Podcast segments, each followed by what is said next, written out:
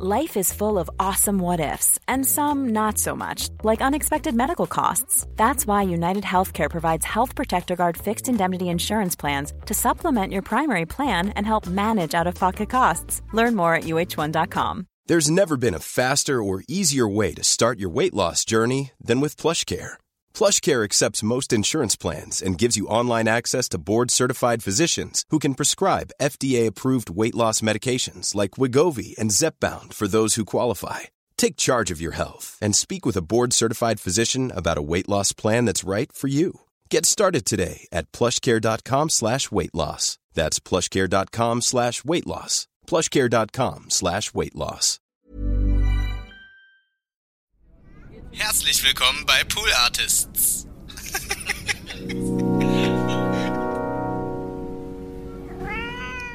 ich habe mich irgendwie nie so richtig mit Rap beschäftigt. Aber mit Alligator, also über, Alligator über ihn schon? quasi schon mit, mit Rap. Und ja, also es ist jetzt natürlich eine Diskussion, ob man Alligator noch als Rap bezeichnen kann.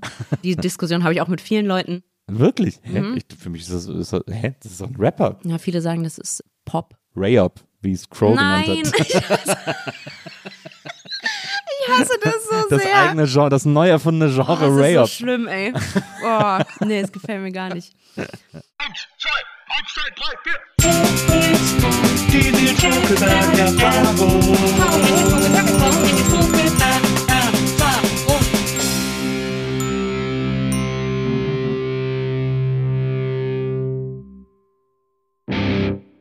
Hallo, liebe NBE-ZuhörerInnen. Herzlich willkommen zu einer neuen Folge der Nils Bokeberg-Erfahrung. Ich freue mich, dass ihr hier seid und ich freue mich, dass mein Gast heute den langen, langen, langen Weg aus Essen, aus der Ruhrmetropole Essen angetreten ist, um heute hier zu sein. Sie ist eine fantastische Rapperin, sie ist eine großartige Musikerin, sie ist äh, eine absolut lohnenswert zu folgende und lesende Twitterin und äh, sie hat eine Menge zu erzählen und ich freue mich sehr, sehr, sehr, bin sehr stolz, dass sie heute hier ist. Herzlich willkommen, Tabi Pilgrim. Hi, vielen Dank für die Einladung. Ich freue mich auch richtig doll. Bin ja gar nicht aus Essen gekommen. Ich komme ja eigentlich gerade aus Steglitz. Ah ja. Aber auch ein weiter Weg. Also. Ich habe das jetzt ein bisschen gefaked, dass die Leute denken, Ja. dass du wirklich extra diese Reise Extra. angetreten bist. Nee, wir, wir lassen wir mal, Ja, ja. lassen wir mal Steglitz durchgehen. ist ja auch so eine Art Essen Berlins, muss man sagen. Habe ich auch schon häufiger gehört. Ich, äh, Tabi, ich freue mich total, dass du da bist. Wir äh, folgen uns ja auch schon sehr lange auf Instagram, äh, Ja. auf, auf, auf Twitter, meine ich. Ey, ich habe versucht rauszufinden, kann, wann man sich, ab- genau, wann man folgt. Ne? Ich weiß nicht, ob das überhaupt funktioniert. Bestimmt gibt es da irgendwelche Tools für und ich bin zu dumm, Ja. um die zu benutzen. Ich glaube, früher gab es das mal, aber ich, jetzt, ich meine, jetzt ist Twitter sowieso im Arsch. ja, das stimmt. Ey, RIP auf jeden Fall. Ja. Bist du schon, bist du schon bei Mastodon? Ja, aber also ich habe dann, ich habe entdeckt, dass ich dann einen Account seit 2018 habe, als ich es mir jetzt mal angeguckt habe. Ich wollte mich so okay. anmelden. Diese E-Mail-Adresse ist schon vergeben. Ich so, hä, was? Ich wusste gar nicht, dass es das schon so lange gibt. Ja, ich habe heute eine gelesen, die gesagt, ja, ich werde schon meinen Account von 2017 wiederbeleben. Und ich so, okay. Okay. Ja, super weird. Aber äh, ja, ich bin da, aber ich komme überhaupt nicht damit klar. Nee, ich, mag find- weil das es auch ist, nicht. Es ist so super nerdy, weil ich check nicht, worum es geht. Also dieses, ja, du musst eine Instanz wählen, auf der du dann bist und du musst aber deine Follower auf anderen Instanzen finden und so. Das ist schon alles so Nerdgelaber, wo ich so denke, Dudes, als ich mich bei Twitter damals angemeldet habe, Ja. habe ich so eingetippt und dann ist das erschienen Ja. and that's it. What is going on? Ich habe auch gar keine Lust, mich irgendwie mental mit sowas noch auseinanderzusetzen. Total. Ich will, dass mich Social Media einfach, dass mir was vorgesetzt wird und ich dann nichts mehr machen muss. Absolut. Das ist Social Media für mich. Genau. Das finde ich, ja, weil, weil, auf, auf, äh, auf Mastodon sagen ja alle, ja, das ist jetzt dezentral organisiert und so. Und ich bin nur so, okay, what the fuck? Okay, das will ich aber nicht. Ja, mir ist das egal, wie das organisiert ist. Für mich muss das einfach Ich will sein. Kapitalismus und Werbung und. Sagst du Mastodon? Ja. Du sagst Mastodon. Nee, Mastodon. Also ich, Mastodon. keine Ahnung, ehrlich gesagt, ich habe mich da auch noch nicht. Ich auch nicht.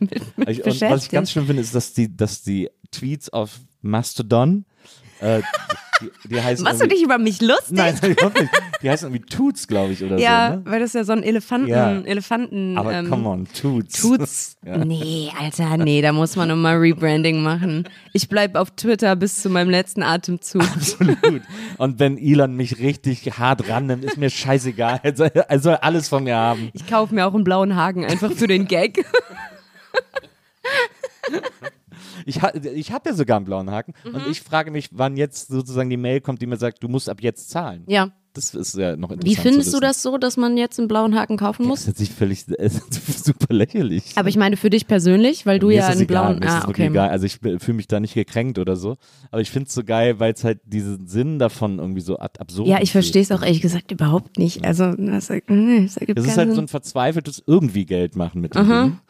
Und was ich so interessant finde, was man daran, finde ich, ganz gut erkennen kann, so an der Art, wie jetzt gerade Elon Musk irgendwie mit diesem ganzen Ding umgeht, dieses ganze Geschäft. Er wollte das ja auch eigentlich gar nicht machen. Also erst wollte es kaufen, so als Gag, um es Ja. fertig zu machen. Dann hat er gesehen, uh, ist aber ganz schön teuer. Dann hat er so versucht, sich so rauszuwinden, so, äh, ja, hier sind aber so viele Fake-Profile und keiner sagt mir, wie viele und so. Und dann sollte er verklagt werden. Und dann hat er ja, um die Klage, um quasi um den Prozess zu vermeiden, hat er es ja dann doch gekauft. Oh mein Gott, ich finde es einen guten Gag. Also Ja. zu sagen, aus Joe kaufe ich jetzt einfach Ja. Twitter, das ist schon lustig. Aber da muss man halt auch einen Plan dann haben, was man damit macht. Ja, ja, es ist echt weird. Es ist super weird, wie er, was er da irgendwie macht. Ja, ich merke aber, dass ich mich geistig, habe ich jetzt so festgestellt, als ich jetzt so drüber nachgedacht habe, habe ich mich schon so seit ein paar Jahren eigentlich von Twitter verabschiedet. Oder es ist mir nicht mehr so wichtig, wie es mir noch vor ein paar Jahren war. Weil es irgendwie, finde ich, in den letzten Jahren immer ätzender geworden ist. So von den, von den, also ich habe mittlerweile, habe ich mehr Leute geblockt, als ich folge. Oh, was? Ja. Weil einfach Bekommst so du viel oft, Hate da? ja, ne, weil ich einfach auch so oft, die sind auch nicht mal alle bei mir, aber ich lese die einfach ganz oft, irgendwelche Leute, die Ja. dann irgendeinen Fascho-Scheiß posten oder irgendwas super Rechtes oder so und denkst du, äh? Und hab ich, irgendwann habe ich gedacht, so, okay, ich blocke jetzt einfach auch alle, die bei Springer arbeiten, weil das ist alles Horror, das sind alles so Mhm. Solide. Hate-Schleudern und so. Und äh, davon gibt es einfach so viele und deswegen bin ich da sehr locker, was das Blocken betrifft, aber trotzdem, ich bin eigentlich relativ locker. Würdest du sagen, du bist betrifft. Blocker? Ja. wow. Ah, Entschuldigung. Okay, nee, ist gut. Ich finde es gut. Endlich jemand, mit dem ich hier Dad-Jokes austauschen kann. Aber ähm, lass uns nicht so lange von Elons äh, Missgeschick äh, reden. Äh, aber obwohl, wie gesagt, also da äh, folgen wir uns ja auf jeden Fall schon einige Zeit. Mhm. Ich weiß nicht, dass das irgendwie, äh, dass wir irgendwie aus irgendeinem Grund aufeinander aufmerksam geworden sind. Ja. Und, und äh, weil ich finde ja auch deine Tweets immer sehr lustig. Das ist ja auch immer oft sehr dad-jokig. Ja, leider, Ähm, ja. Aber ist ja eine Ich freue mich, ich freue mich, dass du es lustig findest. Viele Leute, viele Leute machen mich fertig dafür. Aber es ist, warum, warum wird man so fertig gemacht für einen guten Wortwitz? Das verstehe ich bis heute nicht. Weiß ich nicht. Ich glaube, weil Wortwitze so ein bisschen cheap einfach sind. Also es ist nicht besonders schwierig, einen Wortwitz zu Ja, machen. das Oder die stimmt. Leute denken, ihr Humor ist viel zu, viel zu krass, um Wortwitze lustig zu finden. Na. Aber ich finde Wortwitze halt Homer funny einfach. ja, auch immer, wenn ich irgendwo unterwegs bin oder mich mit irgendwem unterhalte, nach jedem zweiten Satz denke ich mir, oh, könnte man da einen Wortwitz draus machen? Wo, wo kann man da irgendwas Lustiges rausholen? Ich finde auch Wortwitze super witzig meistens. Es gibt so eine Form Wortwitz, die ich nicht witzig finde. Es gibt manchmal so Leute, die so super bemühte Wortwitze machen. Und das finde ich dann immer so leicht, dann wird so schnell cringe. Aber was ich gut finde zum Beispiel sind so super übertrieben konstruierte Wortwitze, die so, wo man so, okay, wow, Mhm. Ja. wo bist du gerade hingegangen? Ja. Das finde ich zum Beispiel mega gut. Ja, ich habe gestern einen gelesen von einem meiner Twitter-Leute. Ich kann den leider nicht mehr sagen, weil er zu konstruiert war, aber irgendwie die Existenz von ähm, Richard, nee, David Precht, keine Ahnung. Gut, guter Joke. Es tut, Muss es man tut dabei mir- gewesen sein. Muss man Muss man wirklich dabei dabei gewesen sein. Ihr würdet das nicht verstehen, Leute. Von dir ist ja äh, einer in den letzten Tagen, äh, hast du getwittert, äh, wie war der, äh, der äh, Ja, ist nicht Gag so mit, einfach, ne? Ja, der Gag mit der Schlange. Ich überlege gerade, wie der Gag mit der Ach Schlange so, war. eine genervte Schlange nennt man auch Bohr. Boah. Ja, Das ist doch gut. Der ja ich ist doch- finde auch mega lustig. Ich hatte auch mal, ich hatte jemand hier, äh, der auch fantastische äh, Wortwitze, der äh, sehr gerne so Übersetzungswortwitze macht. Bartek von den Orsons. So, ja, den kenne ich. auf seinem Twitter-Account, den hat er dann leider nicht mehr verfolgt, Mhm. aber wenn du dir seinen Twitter-Account anguckst, so die alten Tweets von ihm, er macht nur so Übersetzungswortwitze. Geil. Mega witzig. Kannst du einen davon rezitieren? Oder Äh, ich überlege gerade, ob mir ad hoc eine einfällt, aber ich glaube nicht. Ich habe ihm die damals auch alle vorgelesen und er hat sich selber gefreut, dass er mal so gute Gags gemacht hat. Ja. ja, irgendwann ist es auch vorbei mit den Gags. So. Ja. Irgendwann fallen auch einfach keine mehr ein. Alle Gags sind irgendwann gemacht. Aber du bist ja sehr konsequent auf deinem Account. Also du beteiligst dich an keinen Diskussionen oder das ganze Gedöns. Also, du nutzt es einfach, um da irgendwie deine Wortwitze loszuwerden und dann bist du auch wieder weg. Sozusagen. Ja, genau. Genau, ja, ich äh, bin ganz ehrlich, ich mag Likes. Es ist gut. Es ist gut für mein Ego. volle Transparenz. Volle Transparenz. Ich, ich mag es, wenn meine Tweets geliked werden. Manchmal lösche ich auch Tweets, Ja. wenn ich die dann nochmal angucke und denke, oh nee, das, also das ist Wirklich? zu, oh, das ist zu, ah, zu doll. Aber ja, grundsätzlich mache ich da wirklich einfach nur Witze und dann reicht's mir auch wieder. Also ein sehr gesundes äh, Social Media äh, Verhältnis. Weiß ich nicht, ob ich das so nennen würde. Naja, aber wenn du dich dann nicht, also ich glaube, was Twitter zu so einem unmöglichen Ort macht, sind diese Diskussionen da. Die sind echt nicht auszuhalten Mm. irgendwie. Wenn man sich davon fernhält, ist das, ist das schon wieder ein Fun-Place. Ja, ich, also ich bin halt trotzdem sehr viel auf Twitter unterwegs, also so Ja. einfach, um Sachen zu liken und dann äh, Sachen zu lesen. Und ich glaube, wenn du dann, also bei Twitter ist ja sowieso dieses Doomscrolling mit dem Paket drin. Und wenn du dann den ganzen Tag schlechte Nachrichten liest und irgendwelche, dann stößt du auf irgendwelche Videos vom Ukraine-Krieg und so weiter. Ich glaube, so gesund Na, okay. ist es nicht. Und davon kann ich mich auf jeden Fall nicht, nicht so einfach losreißen. Ja. Ich folge so einem Account, das ist so ein Doomscrolling-Bot, Mhm. der dir regelmäßig so Tweets in die Timeline packt. Are you Doomscrolling? Warum gehst du Oh, nicht raus? Oder geil. leg doch mal das Handy zur Seite oder wie so. schön, oh, sowas brauche ich. wholesome, der ist sehr gut, ein sehr, sehr guter Account. Ja, oh, den muss ich auf jeden Fall folgen. Ja. Ich mag die, ich mag die Accounts, die manchmal so dir in die Timeline spülen, so setz dich mal gerade hin. Ja. So, und lass mal deinen Kiefer locker. Und dann merke ich mir jedes Mal, ah ja, mhm, mhm. Stimmt. Ich mag, es gibt auch noch einen Account, der heißt Respectful Memes, wo nur Den so kenne ich, oh, den mag ich auch richtig auch gerne. sehr. Ja. Ja. ja, manche Sachen sind auch schön, aber man muss halt auch einfach aufhören nach acht Stunden. Das stimmt. So, das ist meine Schwierigkeit. dann mache ich Twitter zu und denke mir, oh, jetzt Pause und dann gehe ich auf TikTok und dann, naja. Ja, TikTok ist, das habe ich geschafft, da noch nicht so addicted zu sein, irgendwie, aus irgendeinem Grund. Und ich habe, schon fast ein bisschen kuratiert, also ich kriege sehr viele Inhalte, die mir gefallen, Mhm. größtenteils, aber irgendwie habe ich einfach zu selten Bock, das anzumachen.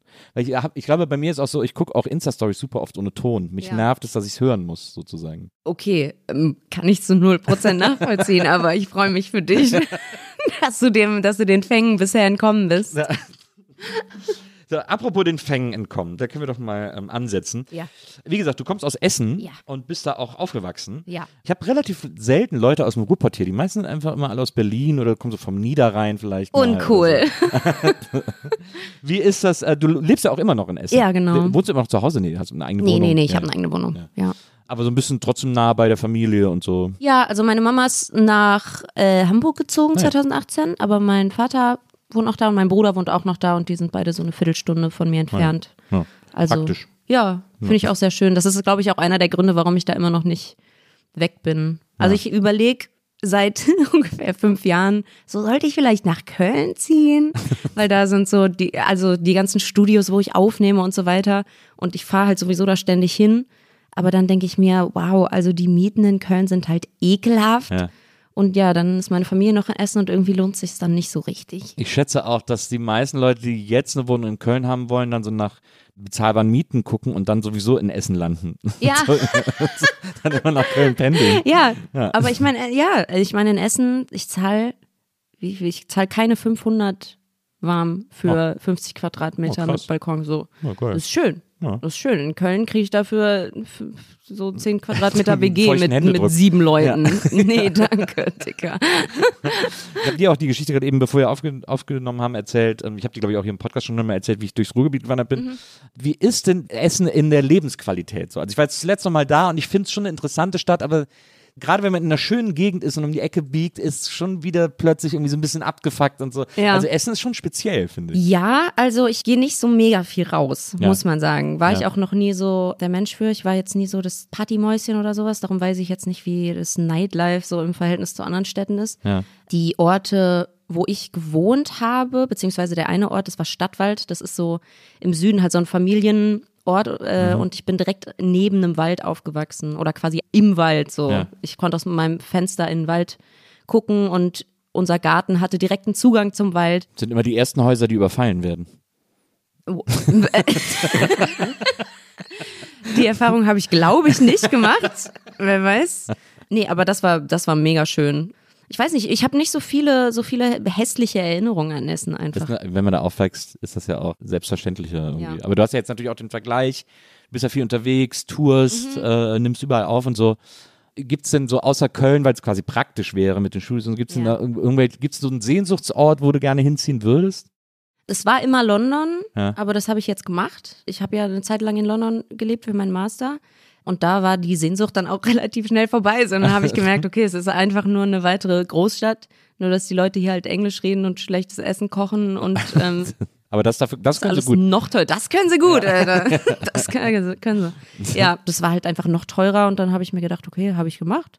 Reicht auch. Ich glaube, es reicht mir tatsächlich auch, unterwegs zu sein und die Städte einfach mal zu sehen. Bisher hatte ich noch nicht den Wunsch, so, oh, hier möchte ich eigentlich hin. Mhm. Und wenn ich lange unterwegs bin, habe ich auch schon eher das Gefühl, so, ich möchte gerne wieder nach Essen zurück. Ja. Also ich glaube, ich habe da schon noch so eine Connection zu dem, zum Ruhrpott. Ich habe auch nicht das Gefühl, dass ich da irgendwann weggehe, ehrlich gesagt. Ich glaube, ich bleibe einfach, Essen bleib drin. einfach da, ja.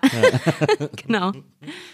Verstehe. Das, äh, in London hast du ja studiert. Genau, ja. Hast du da dann in so einer WG gewohnt? Ich, mein Bruder hat auch mal in London äh, gearbeitet. Ja. Und selbst als er da irgendwie gutes Geld verdient hat, hat er da wirklich in einer WG in so einem Schuhkarton Ja, irgendwie, das ist äh, wirklich gewohnt. noch schlimmer als alles, was man hier erlebt. Also ich habe in einem Studentenwohnheim gewohnt, also ne, in einer Wohnung mit elf Leuten. Ja.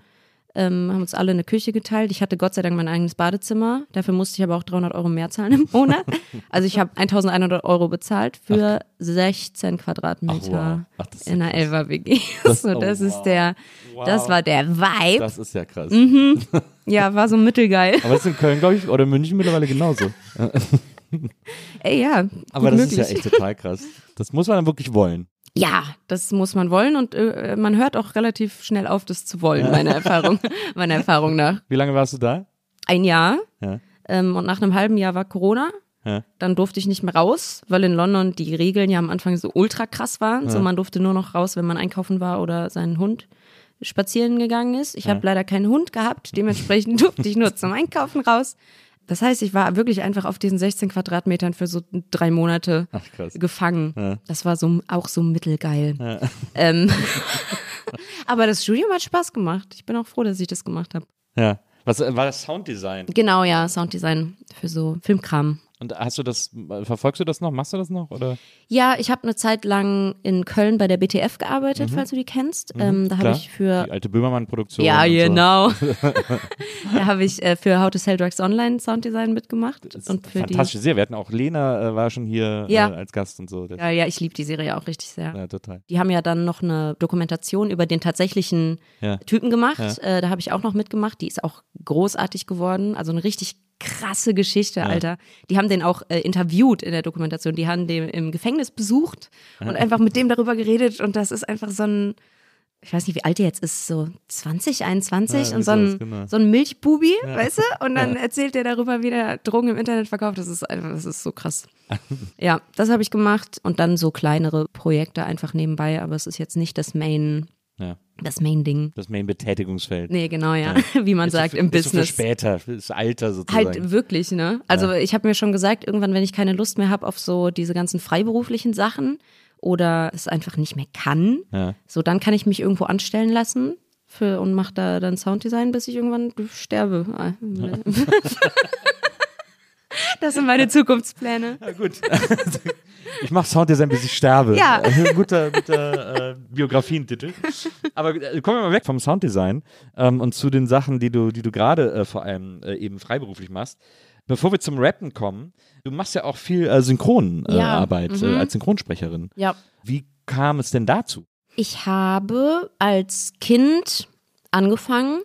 Also bei Synchron, so wie ich das verstehe, musst du entweder sehr früh anfangen oder halt eine Schauspielausbildung haben. Genau, es ist wahnsinnig schwer, nämlich da, also Es die Leute denken immer so, oh, ich kann doch sprechen, das kann doch, das muss doch irgendwie möglich sein. Es ist so schwer, an Synchronjobs Ja, zu kommen. Also selbst Schauspieler schaffen das nicht, weil es einfach ein sehr geschlossener Kosmos ist. Genau, die Leute kennen sich auch alle untereinander und es wollen halt alle machen, weil es halt einfach ein sehr attraktiver Job ist. So, ich verstehe das auch. Darum habe ich mega Glück, da irgendwie reingerutscht zu sein. Ja. Mein Vater ist ja Kinderbuchautor, der äh, hat Ritter Rost geschrieben. Ja, wer kennt es nicht? Wer kennt es nicht? Ich Da glaube, müsste, da müsste ihm auch eigentlich auch schon halb Essen gehören. Also ich meine, Ritter Ross ist ja, ist ja riesig. ja, man verdient nicht so mega viel Geld als Kinderbuchautor. Was? Wirklich? Ich bin jetzt wirklich davon ausgegangen, dass ihr irgendwie in der Ritterburg wohnt oder so. Also, Das habe ich früher mal den Leuten immer erzählt, dass wir in der Ritterburg wohnen, aber nee, wir sind so. So viele Leute wollen auch so, das ist ja so ein Franchise, es gibt ja auch Ritter Ross Musicals, Ritter Ross Ja, ja. Merch, Ritter Ross, da hast du nicht gesehen. Meine Ja. Tochter hat früher auch Ritter Ross gehört. Geil. Deswegen hätte ich jetzt gedacht, dass wir so, das, das machst du und dann musst du nie wieder irgendwas machen. Nee, so ist es nicht. Ach, wie krass. Also so, wir waren immer gut wohlhabend. Ja, ja. Bin, ne? Also, es war alles sehr solide, aber wir sind jetzt nicht reich. Ja. Das So. hätte ich wirklich gedacht. Ja, schön wär's, So ne? kann man sich, so kann man sich, so kann man sich. Schön wär's. Leider immer noch freiberuflicher Künstler. Genau, aber weil das ja ein Musical ist, da habe ich dann als Kind, so mit fünf, habe ich, glaube ich, angefangen, da so Kinderchor hinter zu singen mit meinem Bruder zusammen. Gibt es auch noch richtig süße Videos von uns, wie wir da im Studio stehen und irgendwelche Sachen schreien. Und dann hat sich das irgendwie so entwickelt, dass ich da immer öfter was mitgemacht habe. Und dann hat einer von den Sprechern gesagt, ey, soll ich dich mal irgendwie in meine Agentur weiterleiten? So, Ja. du hast da irgendwie ein Talent für und ich würde dich irgendwie mal weitergeben.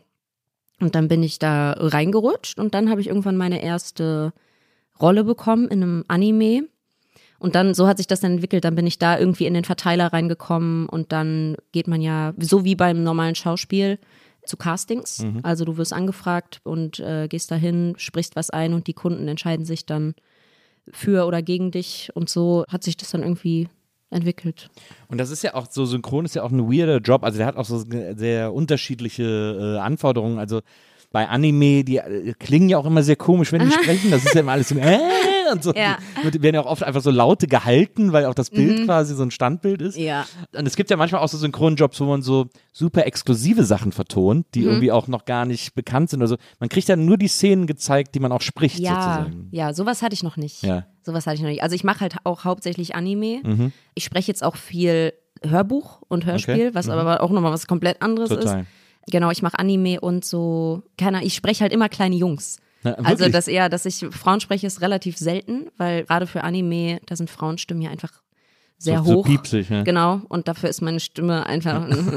offenbar klinge ich aber genau wie ein kleiner Junge kurz vorm Stimmbruch. Was aber auch okay ist, macht viel Spaß. Genau, und so exklusive Sachen habe ich noch nicht gemacht, weil da musst du eigentlich bei der FFS sein. Das ist die Film-Fernsehsynchron. Die sitzt in Berlin und München.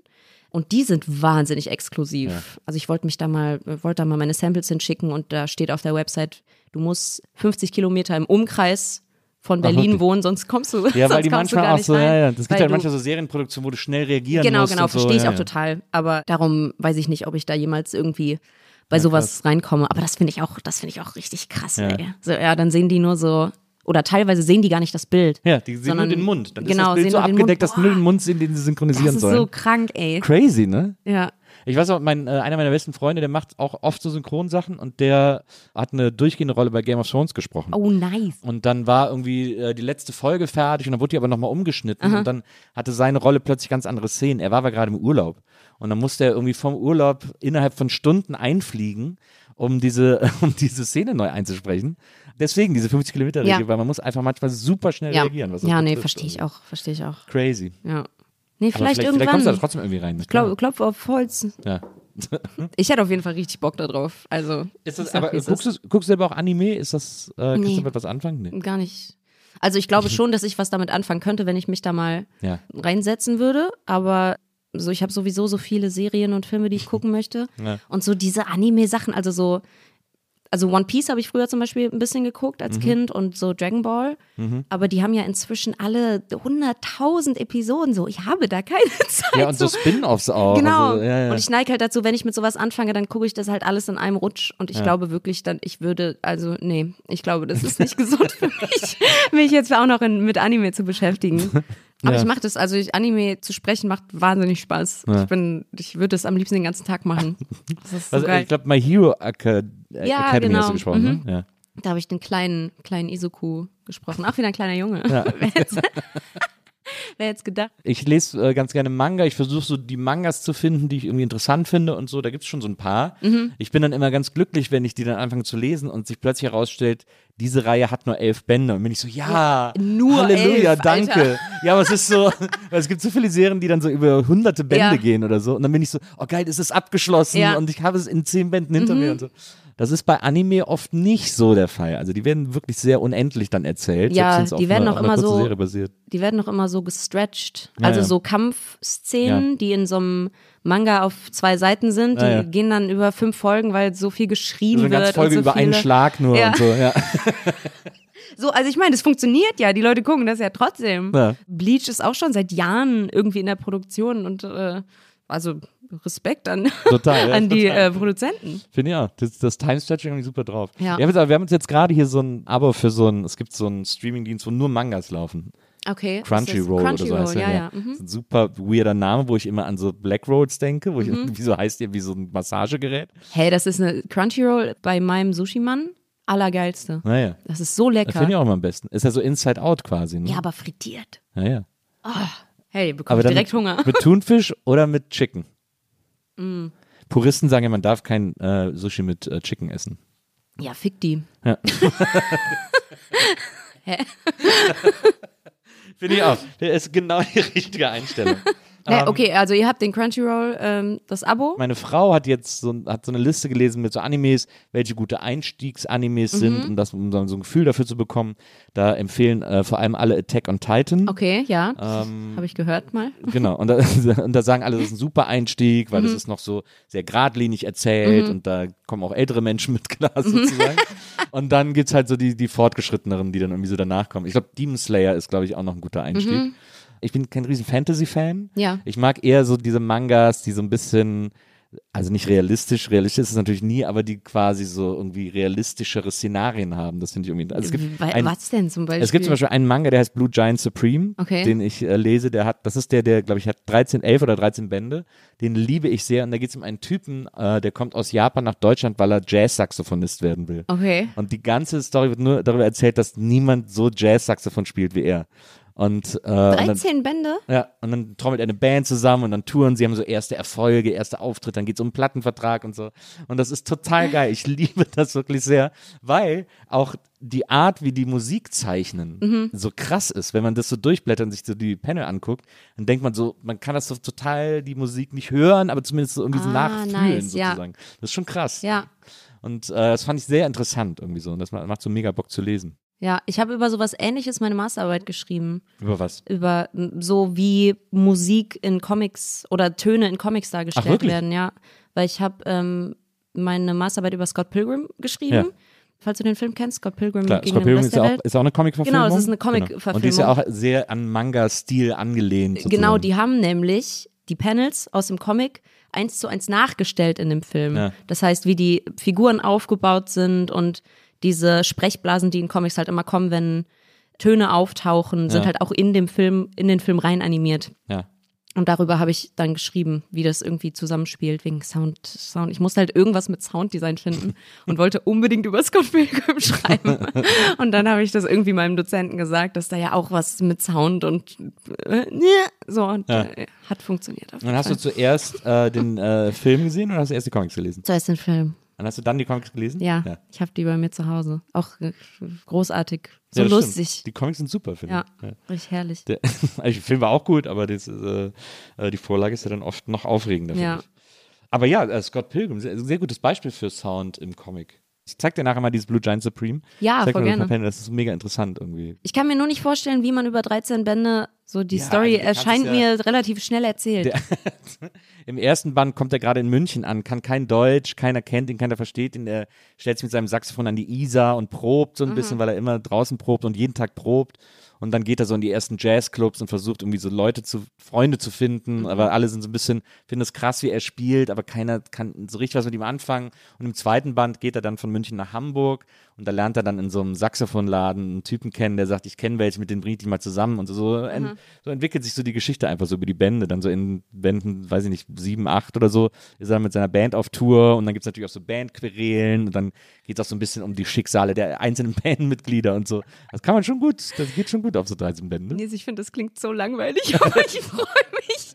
Ich freue mich, es- dass du da was Ich glaube, es finden auch viele wirklich langweilig, aber ich finde es irgendwie total geil. Also mir macht es wahnsinnig Mhm. viel Spaß zu lesen. Und das ist, was zählt. Genau, absolut. Also für mich zumindest. Aber hast du noch was anderes synchronisiert außer Anime? Ähm, ich sehe hier gerade, ihr habt mir so ein schönes Yoshi-Bild Ja. hier hingestellt. Ja. Habe ich nicht, also Yoshi habe ich nicht Ja, synchronisiert. den habe ich dir extra hier hingestellt. Wir stellen ja unseren äh, Gästen hier immer Vorbilder oder Idole Ja. oder ähnliches hin. Und ich habe gesehen, dass du vor ein paar Tagen geschrieben hast, dass du stinksauer bist, dass du nicht Yoshi synchronisieren ja, bin wirst. ich auch. Ich glaube, ich wäre ein fantastischer Yoshi gewesen. Ich Absolut. Oh, Hä, ist doch supi. ich bin richtig sauer. Ich, bin, ich, bin wirklich, ich war gerade, ich habe gerade das Gefühl gehabt, wo ist der Controller? Also ich war gerade auf Yoshi's Island, muss ich sagen. Ich mag Yoshi Ähm, sehr gerne. Also Yoshi ist ja der, ich weiß gar nicht, was ist er eigentlich, ein Dino oder was? ja, ich glaube, der ist ein Dino. Ein Dino aus, aus, aus Super Mario. Und jetzt kommt ja diese große Super Mario-Verfilmung mit äh, Chris Pratt, der im Original Super Mario spricht. Hast du den Trailer gesehen? Nee, tatsächlich nicht. Was? Ich habe mir den Trailer noch nicht angeguckt. Ich habe. Ähm, ja, okay, dann äh, darfst du dich aber auch nicht beschweren, dass dich keiner als Yoshi fragt, wenn du nicht mal einen Trailer anguckst. Warum denn? Ja, du musst dich doch dann informieren und sagen, ich hab's gesehen, Leute, ich bin Yoshi. Was macht ihr denn hier alle? Wer ist denn Yoshi in dem, in Weiß ich dem nicht. Film? Aha. du Ah, musst ja. doch über die Jobs informieren, die du, die du haben möchtest. Nee, das stimmt überhaupt nicht. Musst du nicht. Ich kann ja sagen, dass egal wer in diesem Trailer Yoshi spricht, Ja. das nicht so gut kann wie ich. Das ist ja auch der englische Trailer. Vielleicht bin ich auch Yoshi. Aber vielleicht Und wirst ich, du ja auch noch gefragt. Ja, ich meine, vielleicht der werde ich Film ist ja noch gefragt. nicht mal in Amerika raus. Ja, ich glaube nicht. ja, falls das hier irgendjemand hört, der gerade aus, also zufällig das castet, hit me up. Ich weiß Ähm, sogar, habe ich Yoshi überhaupt im Trailer gesehen? Aber muss ja eigentlich vorkommen, sonst wäre es ja eigentlich kein Super Mario-Film. Wahrscheinlich. aber Wahrscheinlich so richtig schlecht animiert. Nee, der war gut animiert, sah Ja? gut aus, ja, ja. Ich Es ist halt irgendwie, man weiß angucken. nicht so, man guckt halt so und denkt, also mir geht es zumindest, so, viele fanden super, den Trailer. Ich gucke so und denke so, spiele gerne die Super Mario-Spiele, weil Mhm. die immer sehr schön im Schwierigkeitsgrad programmiert sind Mhm. und sehr schlaue Welten immer äh, entwerfen. Aber dass ich mir jetzt quasi anderthalb Stunden Cutscenes angucken soll, Ja. ohne selber spielen zu können, das erschließt sich mir dann nicht. Nee, so ich verstehe es auch nicht so richtig. Aber das, also das mit dem Casting, es hat mich schon richtig rausgehauen. Also ich fand es so lustig. Ja. Zu, also ich werde mir den Film auf jeden Fall auch angucken. Und, und kichern. Naja, aber um auf deine Frage zu antworten, die ursprüngliche, was ich sonst noch so synchronisiert habe, muss ich kurz überlegen.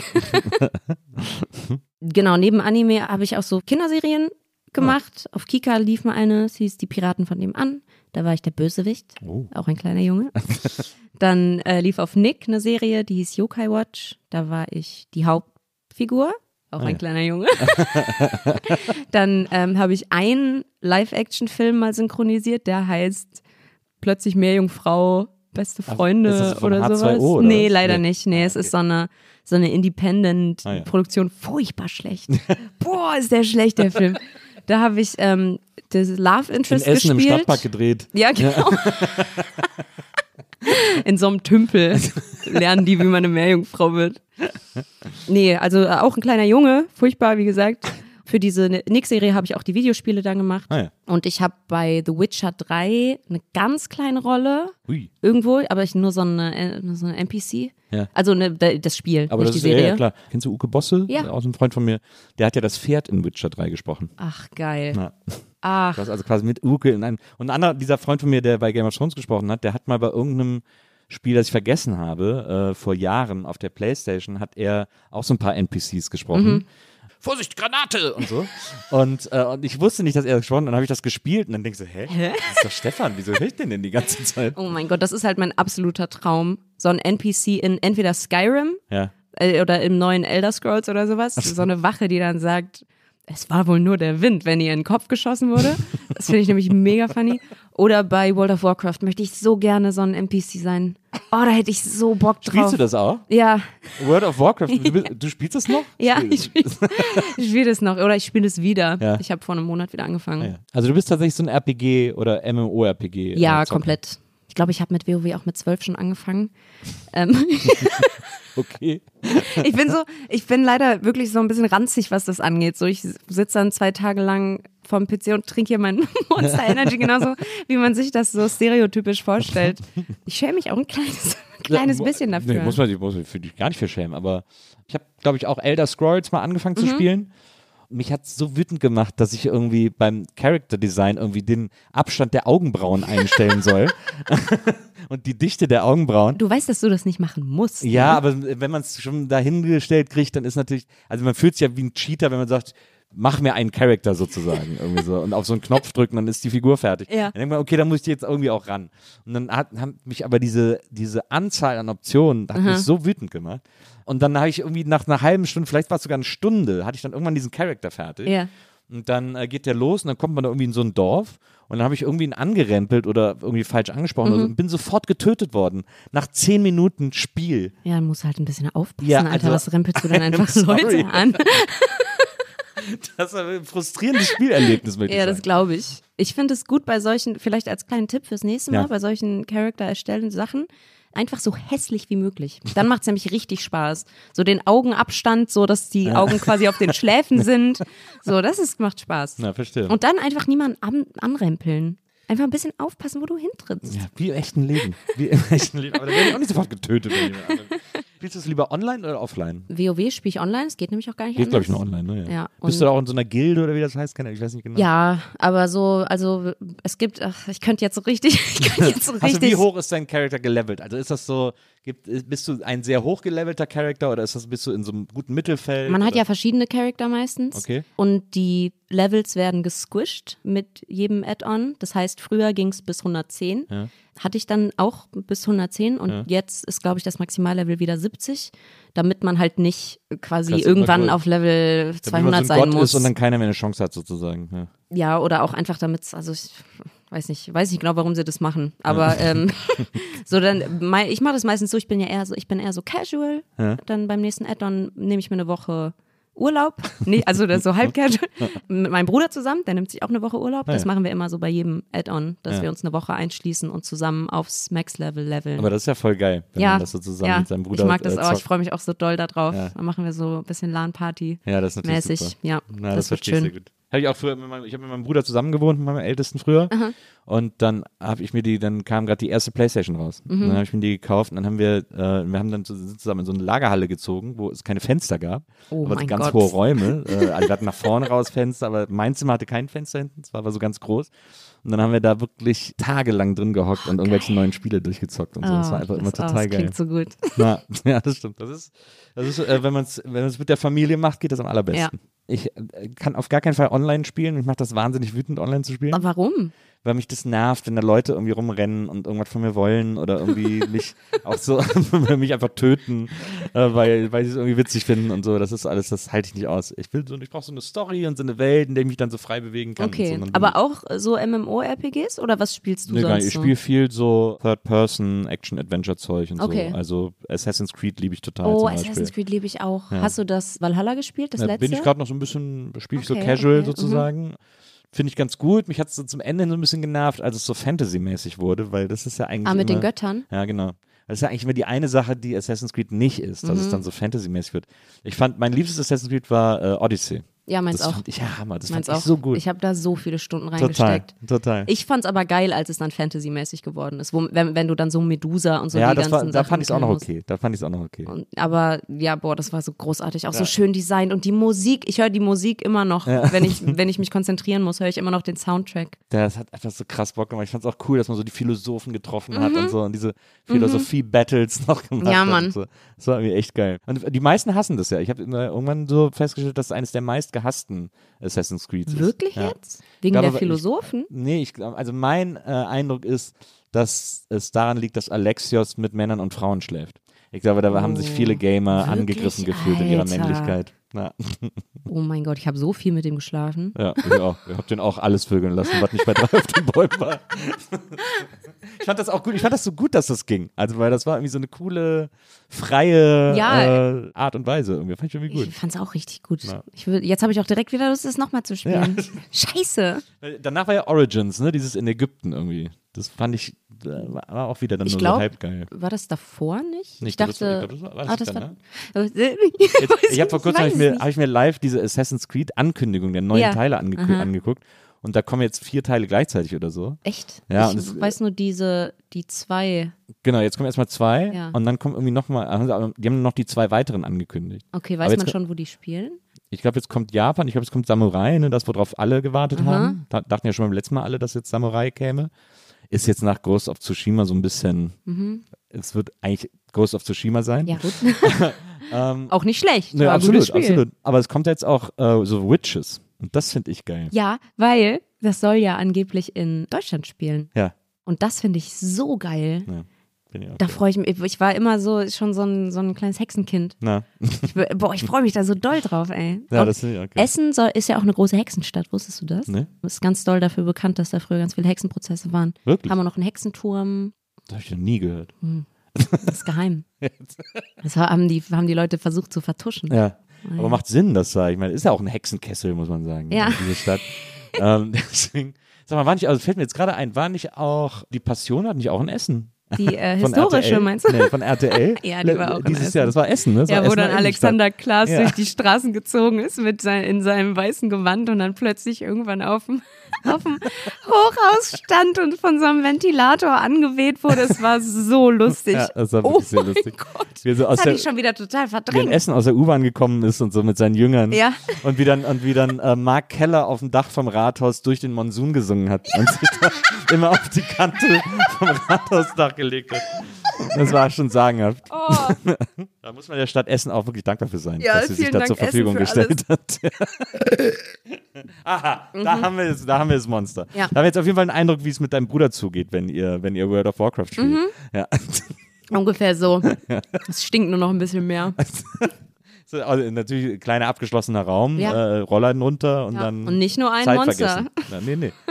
Nur den Classic Monster oder habt ihr dann probiert ihr die Sorten durch? Nee, ich habe alle Sorten auf jeden Fall schon durchprobiert. Ja. Ich habe auch definitiv eine Rangliste. Ja, okay. Gibt auch welche, die ich gar nicht mehr trinke. Aber das ist jetzt der klassische Das ist hier, der ne, hier klassische, genau. Das ist der beste auch, oder? Nee, äh, der beste ist Monster Rehab, der orangene. Ah ja, Der schmeckt nämlich wie Pfirsich-Eistee. okay.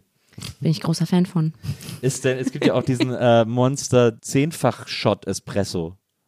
Äh? Es gibt so einen Monster Espresso, da sind irgendwie drei Espresso drin Okay. oder so. Das, ist ein ultra, klingt komplett nach. Herzinfarkt Ja, einfach. absolut. Aber alles an Monster klingt für mich immer nach Herzinfarkt. Ich, die, ich krieg schon Herzinfarkt, wenn ich die Dosen sehe. Es gibt so ein geiles Video, wo eine Frau erklärt, warum Monster vom Satan kommt. So, weil das hier, was da drauf ist, das Ja. ist ja so ein M. Ja. Und das ist aber eine Rune für die Zahl 6, Sechs, meine ja, ich. Und dann steht da 666. Monster ist so ein bisschen das Essen unter den Energy Drinks. Oder umgekehrt. Ist Essen Das- die, die Ach so, die Stadt meinst du? Ich war gerade- sehr Essen- verwirrt. äh, Die, Weiß ich nicht genau, ehrlich gesagt. Ich glaube nicht. Ich glaube nicht, ganz ehrlich. Das ist ja etwas, was ich im Ruhrgebiet äh, wirklich beachtlich finde, ist, wie alles miteinander verwoben ist. Also über Berlin, man kennt es in Berlin, wenn man hier in den Vierteln wohnt, irgendwie keiner kommt aus seinem Viertel raus Mhm. und so, oh nee, oh, ich, ich bin gerade in äh, Wedding, muss ich jetzt nach Kreuzberg? Ja. Nee, sorry, kann ich leider nicht sehen und so. Und hier tun alle so, als wäre das irgendwie doof, weil man in der Stadt ist. Mhm. Im Ruhrgebiet ist es genauso, nur dass jeder sagt, ja, ist ja eine eigene Stadt. Essen und Ja. ist ja eine andere Stadt als Mülheim, Ja. ist eine andere Stadt als Oberhausen und so weiter. Aber es ist so gebietmäßig ähnlich, die gehen, sie gehen so krass ineinander über diese Komplett. Städte. Das ist so super weird, dass man so eine Straße steppt und plötzlich ist man in, in Recklinghausen. Ja. Ja, in dem Fall tut's mir leid, auf jeden Fall. Aber es ist mir, ich bedenke da auch öfter drüber nach, wenn ich hier 50 Minuten lang fahre, bin ich so durch drei Stadtteile gekommen. Wenn ich aus Essen 50 Minuten lang Bist in fahre, ja, bin ich vor allem so durch sieben Städte einfach durch. Und alle dieser, diese Städte haben halt so ihre eigene Kultur und irgendwie ihre eigenen Insider-Jokes und ihre eigenen Meme-Pages Ja, und so weiter. Das finde ich wirklich mega cool. Ja. Das macht schon Spaß. Ich glaube, darum mag ich das Ruhrgebiet auch so gern. Ja. Also wirklich Ruhrgebiet jetzt, ne? Naja, klar. Nicht Köln. Nee, nee. Nee, hast mich schon. Ruhrgebiet weißt schon, was ich meine, ne? Düsseldorf. Ruhrgebiet, bei- Düsseldorf war damals das Tor zum Ruhrgebiet. Ah. Ja, also die, für die, deswegen sind da so viele Japaner, weil für die Japaner war Düsseldorf sozusagen der Eingang zum Ruhrgebiet. Und die haben dann da sehr viel Handel getrieben mit dem Stahl und so. Und deswegen ist heute Düsseldorf so eine japanische Enklave. Ah, das wusste ich gar nicht. Die größte deutsche japanische Enklave. Ich habe ja in Düsseldorf meinen Bachelor gemacht Ja. und da haben immer ganz Tut viele leid Leute. Ja, danke, danke. ich bin langsam drüber hinweg, aber es war schon schlimm. Da studieren ja ganz viele Leute modernes Japan an der Ja. Uni. Genau. Das ist der, das ist das, was ich da mitbekommen habe. Alle bunte Haare. Ich glaube, in Düsseldorf leben irgendwie irgendwas, habe ich mal gelesen, zwischen 5.000 und 8.000 Japaner Okay, krass. und JapanerInnen. Das ist eben, weil die irgendwie von damals noch so, weil das eben so ein wichtiger Handels, Handelspunkt war. Mhm. Deswegen kriegt man in Düsseldorf kriegt man super Rahmen und so. Da gibt es ja so diese japanische Meile, wo es diese ganzen geilen Restaurants gibt und so. Mhm. Ja. Schon gut. Ja, Eisen können wir auf jeden Fall. Eisen und Kohle. Ja, jetzt nicht mehr so, ne? Würde ich mal ehrlicherweise sagen. Also. ja. der Kars ja. ist ein bisschen gegesselt. Ja, gut. Wie die Hessen sagen. Jetzt haben wir, ich finde das, ich finde das ganz schön. Jetzt haben wir uns äh, dir mal so ein bisschen von außen genähert, von Ja. verschiedenen Aspekten, wie deinem Studium, äh, der, dem Synchronsprechen, Mhm. dem äh, Monster Energy Drink, äh, dem Videospiele zocken und kommen ja langsam über all diese Lernstationen äh, Stationen und aber auch Popkulturstationen und so langsam zum Kern von das Ganze, Mhm. äh, wie die Berliner sagen. Weil du ja auch Rapperin bist. Mhm. Und das ja tatsächlich auch äh, recht erfolgreich und auch schon relativ lang. Also du bist jetzt nicht irgendwie so, dass du jetzt irgendwie gedacht hast, oh, Rap ist das neue heiße Ding, das mache ich jetzt mal. ähm, sondern bist ja schon was länger dabei. Wie genau bist du denn eigentlich beim Rap gelandet? So lange bin ich tatsächlich noch gar nicht dabei. Ja. Ich habe 2020 erst angefangen. Aber davor hast du, war das nicht interessant für dich, oder? Nee, nicht so richtig tatsächlich. Also es hat angefangen mit diesen Alligator-Medleys. Da kennen mich auch die meisten Leute, glaube ich, noch her. Es wird mir auf jeden Fall oft geschrieben, dass man Ja. mich daher noch kennt. Da habe ich mit, das, mit 16 oder 15 habe ich, glaube ich, angefangen, so die Songs von dem Alligator so zusammen zu mashen und irgendwie auf meinen YouTube-Kanal zu posten, weil ich da halt, da habe ich so halt Musik für mich gemacht, aber da waren halt, weiß nicht, tausend Leute oder so, die das gehört haben. Also und dann ist es irgendwie groß geworden und dann habe ich mehr von diesen Medleys gemacht, aber ich habe mich irgendwie nie so richtig mit Rap beschäftigt. Aber mit Alligator, also über, Alligator über ihn schon. quasi schon mit, mit Rap. Ja, also es ist jetzt natürlich eine Diskussion, ob man Alligator noch als Rap bezeichnen kann. Die Diskussion habe ich auch mit vielen Leuten. Wirklich? Mhm. Ich, für mich ist das, ist das, hä? das ist doch ein Rapper. Ja, viele sagen, das ist Pop. Rayop, wie es Crow Nein, genannt ich hat. hasse, ich hasse das so Das sehr. eigene Genre, das neu erfundene Oh, Genre das ist so schlimm, ey. Boah, nee, das gefällt mir gar nicht. Viel weiter habe ich mich aber gar nicht damit beschäftigt. So, ich habe Alligator gehört und die 257ers zum Saufen. Und das, und das war es dann. So, ich komme ja eigentlich aus der Metal-Richtung. ja. Das heißt, so in meiner Freizeit habe ich halt nur Metal sonst gehört. Und ähm, Was, was so für Metal? So dieses so modern so Zeug? diese Mm, so- Bring Me Horizon Gedöns? so oder? Slipknot, Ah ja, mhm. Trivium, so die Richtung habe ich früher gehört. Jetzt gerade jetzt mehr so Progressive Kram. Genau, aber so, das, damit war ich dann auch zufrieden. Dann, ey, ganz ehrlich, ich weiß nicht, ich weiß nicht, was passiert aber ist. Mhm. Deswegen habe ich jetzt auch gesagt, dass du schon was länger dabei bist, weil diese Alligator-Medleys sind ja auch was länger her. Und deswegen da war ja dann so der Einstieg zum Rap. Ja, da äh, hast du, irgendwie. da hast du recht. Ich glaube, ich bin nur nicht lange dabei, selber Ja. Mhm. Sachen zu schreiben. Also, weil das waren ja nicht meine eigenen Ja. Sachen, ne? das war ja einfach zusammengemischt. Genau, das erste Mal habe ich dann was geschrieben, das ist dieses Hauptsache Content-Lied. Das war für mich so ein bisschen der Abschluss von diesen Medleys, weil ich halt irgendwann keinen Bock mehr hatte. Und die Leute mir auch die ganze Zeit vorgeworfen haben, ich mache das nur, weil Alligator gerade so einen Hype hat und ich mache nur Medleys, um halt mehr Klicks zu bekommen. Und dann habe ich dieses Lied gemacht als kleine Parodie da drauf und danach war auch für mich eigentlich vorbei und ich habe mir gedacht, jetzt reicht's auch, reicht's auch langsam. Und dann habe ich durch dieses Lied aber gemerkt, ey, es macht ja voll Spaß, auch eigene Sachen zu schreiben irgendwie. Davor habe ich nur so englische Songs geschrieben. Auch Raps oder Metal-Songs? Nee, also Gitarrenlieder einfach. Und dann habe ich, glaube ich, einfach weitergemacht. Und diese Zeit in England hat mir da auf jeden Fall so den letzten Rest gegeben. Als du drei Monate im 16 Quadratmeter Zimmer saß. Ähm, Ganz genau, Ja. weil dann hatte ich nichts zu tun und dann habe ich gesagt, okay, dann mache ich da jetzt Musik raus, so aus den Texten, die ich so aus Joke geschrieben habe. Das sind ja auch wirklich sehr, also finde ich auf meinem ersten Album sehr oberflächliche Texte, Ja. halt einfach irgendwelche Sachen, die mir passiert sind oder über die ich mal nachgedacht habe. So habe ich jetzt nicht wirklich viel Input so reingegeben, sondern mehr so auf Reime und so Wortwitze geachtet, so was ich halt so mag einfach, was ich sowieso die ganze Zeit im Kopf habe. Und dann habe ich gedacht, okay, dann mache ich da jetzt irgendwas draus. Und dann habe ich das veröffentlicht und habe auch nicht damit gerechnet, dass da irgendwas Großartiges bei rauskommt. Aber dann waren die Rezensionen ziemlich gut und dann habe ich noch einen Song gemacht und noch einen Song gemacht und noch einen Song gemacht und ähm, habe da irgendwie voll die Leidenschaft drin gefunden und bin auch sehr froh darüber, Ja. weil es macht mega, mega Spaß. Du hast ja dann auch wirklich viele verschiedene Sachen durch und dank Rap irgendwie erlebt. Mhm. Ähm, also du warst ja zum Beispiel auf Tour mit äh, Fettoni und Edgar Wasser als Support. Mhm. Ja, oh, das war Ähm, geil. Wie ist es denn als Support mitzutouren? Ist es nicht so ein bisschen undankbar, weil die Leute dann, weil man noch so der Bierhol-Act ist äh, äh, oder, und die Leute einem so nur so halb zuhören oder so? Oder hast du da irgendwie Fanbase erweitern können? Ich glaube beides. Ja. Es ist ein bisschen undankbar in der Richtung, dass die Leute halt nicht da sind, um dich zu sehen. Ja. Das macht's aber auch sehr viel entspannter. Also ich persönlich bin wahnsinnig gern Support Act, Ja. weil du hast den Druck nicht. So, du musst eigentlich nicht abliefern. Du machst da einfach eine halbe Stunde deinen Scheiß Ja. und danach chillst du halt im Backstage und wirst dafür bezahlt. So. Und dann das mit den Leuten, die dich dann irgendwie darüber kennenlernen, ist auf jeden Fall auch passiert. Ich habe darüber auch ganz viele Leute kennengelernt, mit denen ich dann irgendwie rumgehangen habe. Ich würde fast sagen, ich spiele lieber Support als eigene Shows zu machen. Einfach nur, weil ich auch sehr nervös werde, wenn ich Auftritte habe. Auch so was so Performance-Druck angeht, wenn ich mir denke, dass die Leute für mich da sind, dass ich denen dann natürlich auch die beste Show irgendwie liefern möchte, wie- die möglich ist. Und wenn die Leute nicht für mich da sind, denke ich mir so, ja, okay, so fuck it, ich mache jetzt einfach irgendwas. So, das mag ich eigentlich schon. Hattest du auch deine Ecke am Merch oder? Ja, manchmal. Manchmal. Also ich habe jetzt nicht so viel Merch, außer das, was ich mit Lisa zusammen habe. Wir haben ja, das Album zusammen gemacht. Da haben wir so ein bisschen Merch. Aber meistens stelle ich mich einfach dann dazu und Leute kommen dann zu mir und sagen, hey, ich kenne dich noch von AskFM. Und dann sage ich, "Mm, t- tut mir leid. Und dann machen wir ein Foto und dann trinke ich kostenlos Bier. Ist fantastisch. Du hast ja auch mal, du hast mal in einem Interview gesagt, dass du, äh, dass du es ein bisschen bereust, dass du kein Instrument gelernt hast. ja. Dass du da irgendwie nie dazu angehalten wurdest, das mal durchzuhalten und Mhm. so ein Instrument mal durchzuziehen und so. Ist äh, Rappen Musik für Leute, die kein Instrument können? Weil du programmierst ja auch Beats und sowas. Also ich Mhm. meine, ist ja musikalisch. Ja, ich, ich glaube nicht, ehrlich gesagt. Ich glaube, auch für Rap musst du sehr musikalisch veranlagt sein. Ja. Also zu Musik gehört ja jetzt nicht nur Instrument spielen, sondern auch ein Verständnis für Tempo, Verständnis für Betonung, Struktur. Verständnis für Struktur, Klar. für Tonalität auch, wenn es jetzt nicht bestimmt irgendwie Akkorde oder so weiter sind. Mhm. Ich glaube schon, dass da sehr viel Musikalität mit reinspielt und Instrumente spielen ist einfach was anderes.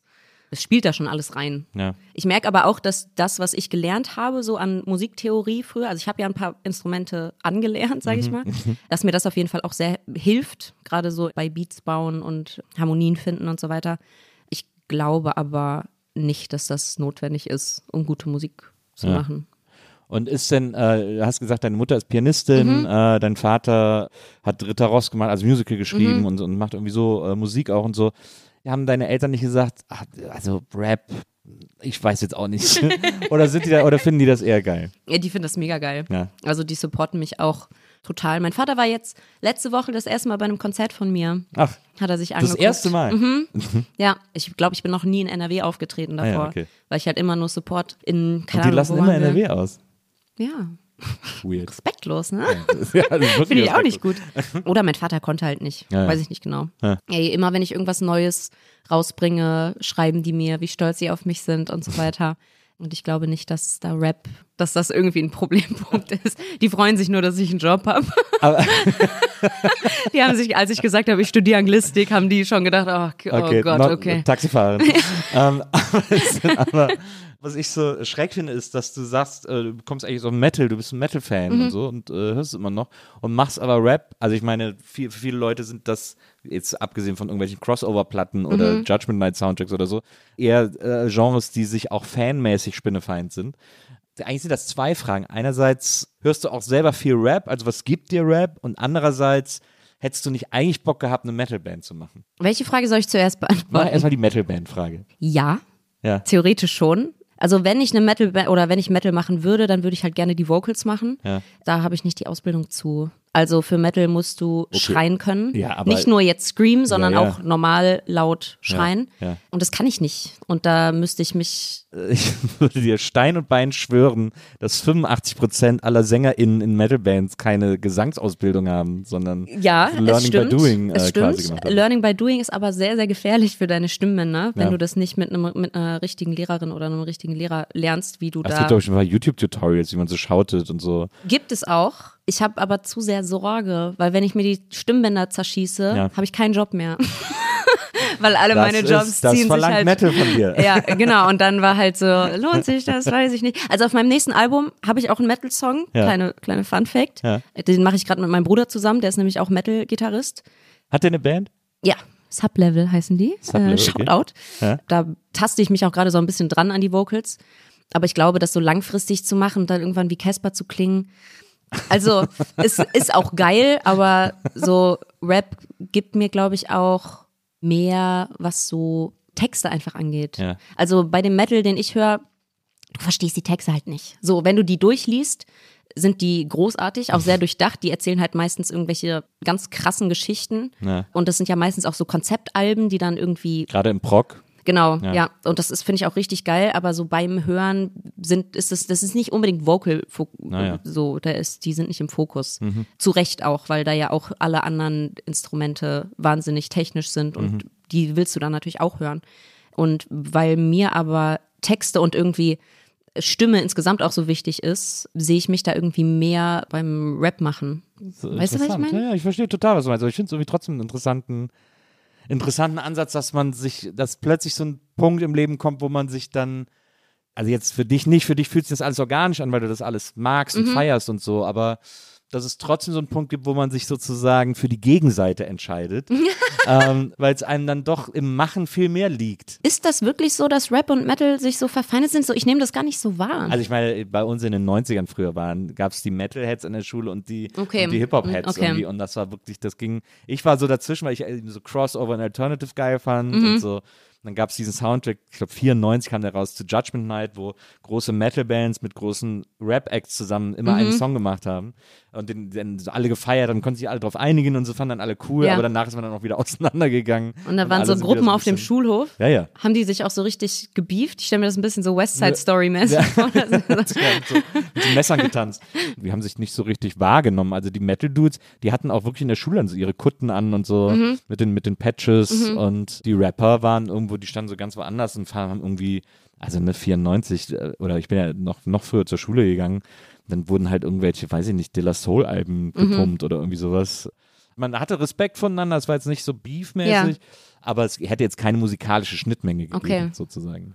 Ja, ich glaube, das hat sich mit diesen ganzen Crossover-Genres Ja. jetzt einfach in den letzten Jahren. Ist also, auch so ein bisschen wie bei Romano, der ja sogar so einen Rap über seine Metal-Kutte gemacht hat. Ja. So. Ja. Finde ich auch gut so. Ja. Also ich finde es gut, wenn man irgendwie sich nicht so fest festlegt auf irgendwelche Sachen und einfach mal offen ist, vielleicht andere Sachen da reinzulassen, weil vielleicht findet's man, findet man es ja richtig geil und weiß es nur noch nicht, weil man so, weil man so verschlossen ist, weißt du. Hast du, äh, hörst du viel Rap? Ich habe angefangen, Rap zu hören, nachdem ich mein erstes Album rausgebracht Nach habe. dem Album. Nach dem Ja. Album, ja. Ja, ey, wirklich. Ich habe davor kein Rap gehört. So, ich habe das einfach irgendwie. Hast du, aber wie hast du die Beats? Hast du dir einfach ausgedacht quasi? Nee, die habe ich nicht alle selber gebaut. Ah ja, okay. Also da habe ich auch mit meinem Bruder zusammengearbeitet. Ja. Teilweise habe ich die einfach gekauft Ah ja, im okay. Internet. Ja. Ähm, ich mache auch immer noch nicht alle Beats selber. So. Ja. Also ich lasse mir auch von FreundInnen produzieren. Ja. Genau, aber sonst habe ich das einfach so nach Vibe gemacht. Das, das ist so eine geile Level 0 Herangehensweise an Rap, finde ich. Also zu sagen, ich mache jetzt Rap, ja. aber höre das gar nicht. Und, und ich mache das jetzt einfach mal und kaufe mir Beats und guck mal, was mir gefällt und darauf Ja. rappe ich dann irgendwie, worauf ich Bock habe. Ja. Das ist irgendwie so eine geile, das ist so geil unbedarft irgendwie. Ja, genau. Und das ist mir dann auch danach aufgefallen, dass es dann dementsprechend auch so klingt. Dann habe ich angefangen, ich glaube, ich habe dann auch erst angefangen zu verstehen, was da so überhaupt hintersteckt und irgendwie das alles so zu appreciaten als Genre und wie viele verschiedene Arten es gibt und äh, Artists und genau, jetzt höre ich mich gerade so ein bisschen durch, einfach durch die Sachen, die man mal gehört haben muss. Ja. Mein Algorithmus auf Spotify ist langsam auch hinterher. So spuckt mir jetzt auch mal äh, viel Rap aus. Hast du schon das erste Fanta 4 Album gehört? Nein, Jetzt geht's ab. ich glaube nicht, dass ich das hören möchte, ehrlich gesagt. Aber wenn du mir das ans Herz legen möchtest, dann Klassiker, Klassikerplatte des deutschen gebe ich Rap. mir gleich das im ICE einmal. Hör ich vier Stunden lang Fanta 4. Klassiker-Album des deutschen Rap. Aber vielleicht nicht mehr so richtig modern. Mhm. Ganz faszinierend irgendwie. Also vor allem, dass du dann auch ja daraus so eine Karriere aufbaust, Mhm. dass du dann ja auch, ich meine, äh, Fat Tony und Edgar Wasser, Fat Tony war auch schon hier, sind zwar Indie, aber super populäre Mhm. Indie-Rapper und sind ja vor allem auch, finde ich, mit die schlauesten Mhm. äh, Rapper im deutschen, im Deutsch-Rap-Game irgendwie. Da dann direkt quasi äh, Support spielen zu können, ist ja voll, ist ja total geil. Ey, das war mega geil, Alter. Da bin ich auch Anton immer noch sehr dankbar dafür. Glaube ich, zwei Wochen vorher hat er mir auf Instagram geschrieben. Wir haben Ja. uns halt davor so über Twitter und so weiter, so wie ich alle meine Freunde einfach kennengelernt habe, hat er mir auf Instagram geschrieben, so, ey, hast du Bock in München in zwei Wochen Support zu spielen? Wir brauchen noch jemanden. Ja. Und ich war gerade auf dem Weg zur Therapie in der Bahn, ich weiß es noch ganz genau, halbe Panikattacke direkt bekommen, weil ich hatte noch nie gespielt live Ja. ähm, zu der Zeit, noch nie. Und dann habe ich gedacht, okay, erster Auftritt auf dem Königsplatz in ähm, München. München? Aber praktisch, dass du gerade mit zur Therapie warst. Ja, Konnte man es direkt thematisieren. Ja, ja. Wirklich, äh, direkt, ich bin da reingekommen, ich muss mit ihnen reden. Nee, und dann habe ich aber gedacht, ey, das ist so eine Chance, die kann ich mir jetzt nicht entgehen lassen und dann fuck it irgendwie, wenn der Auftritt scheiße wird, weil ich noch nie vor Publikum gespielt habe. Und dann hat's aber wahnsinnig Spaß gemacht. Also ich glaube auf jeden Fall nicht, dass es ein guter Auftritt war, nach meinen Maßstäben auf jeden Fall. Aber es war richtig geil und danach wurde es irgendwie mit jedem Mal einfacher und besser. Und ich verstehe, dann habe ich auch verstanden, warum die Leute gerne auftreten. Weißt du, so ich habe davor immer gesagt, so ich gehe nicht live, so ich habe da kein kein Interesse, ich habe da keinen Bedarf dran, ich muss nicht live spielen. Und danach habe ich gedacht, okay, ah, okay, ich, ja. ich verstehe es. okay, na gut. ja, nee, da bin ich echt dankbar für. Ich habe immer so ein bisschen das Gefühl, ich bin so ein Imposter in der Szene, weißt Ja. du, weil ich so wenig Erfahrung mit Rap habe und es trotzdem irgendwie mache, habe ich irgendwie das Gefühl, okay, ich kenne mich nicht genug aus mit den, mit der Kultur dahinter, ich kenne mich nicht genug aus mit den Leuten, die man gehört haben muss oder wie es halt funktioniert mit den Strukturen und irgendwie zecke ich mich so ein bisschen rein. Da habe ich manchmal so Probleme mit. Ich glaube, darum habe ich auch so ein Nachholbedürfnis, weißt Ja, du? ja, ja. Aber ich glaube, Imposter hat jeder Mensch, der kreativ arbeitet, bei allem, was er tut. Also selbst ich hier in dieser Sendung denke gerade, irgendwann kommt jemand drauf, dass ich das nicht kann, was ich hier mache. und, dann, und dann ist hier ganz schnell, äh, wird hier ganz schnell der Stecker gezogen. Also das, das hat irgendwie, das hat, glaube ich, jeder Mensch, der kreativ arbeitet, hat, das hat dieses Gefühl irgendwie immer. Ja. Das braucht man wahrscheinlich auch als Antrieb, schätze ich mal einfach. So ein bisschen zumindest. Ja, ey. Es darf nicht zu groß werden, dann nervt's, aber, aber so ein bisschen Antrieb gibt das ja auch. Ja, das stimmt. Wenn man es so stimmt. zulässt. Dann hast du jetzt also dies, das erste Album gemacht, wie, also ohne Rap gehört zu haben, dein erstes Rap-Album veröffentlicht.